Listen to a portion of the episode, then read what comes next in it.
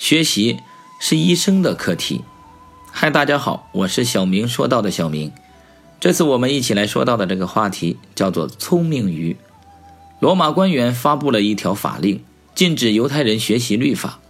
于是拉比阿开巴冒着生命危险，从一个城镇到另一个城镇讲学。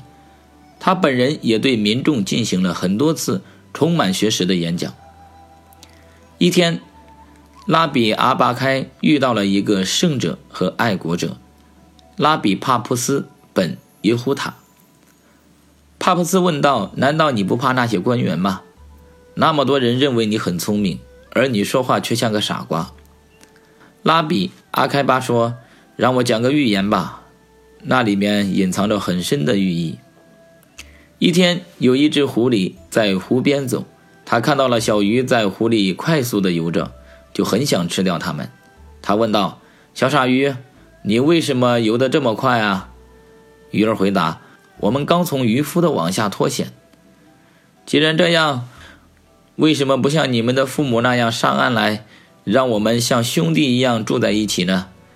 狡猾的狐狸这样说道。小鱼哈哈大笑：“哦，你这个狡猾的东西！”尽管那么多人都认为你聪明，但你说话像个傻瓜。你给我们的是什么蠢建议呀？如果我们害怕我们现在生活的地方，你会以为我们就能到我们无法生存的陆地上去吗？好啊，那你就等死吧。拉比阿开巴最后总结说：“这些小鱼和我们犹太人一样，我们在学习律法时也害怕敌人，但律法是我们的支柱和生活。”你怎么能因为害怕而放弃学习呢？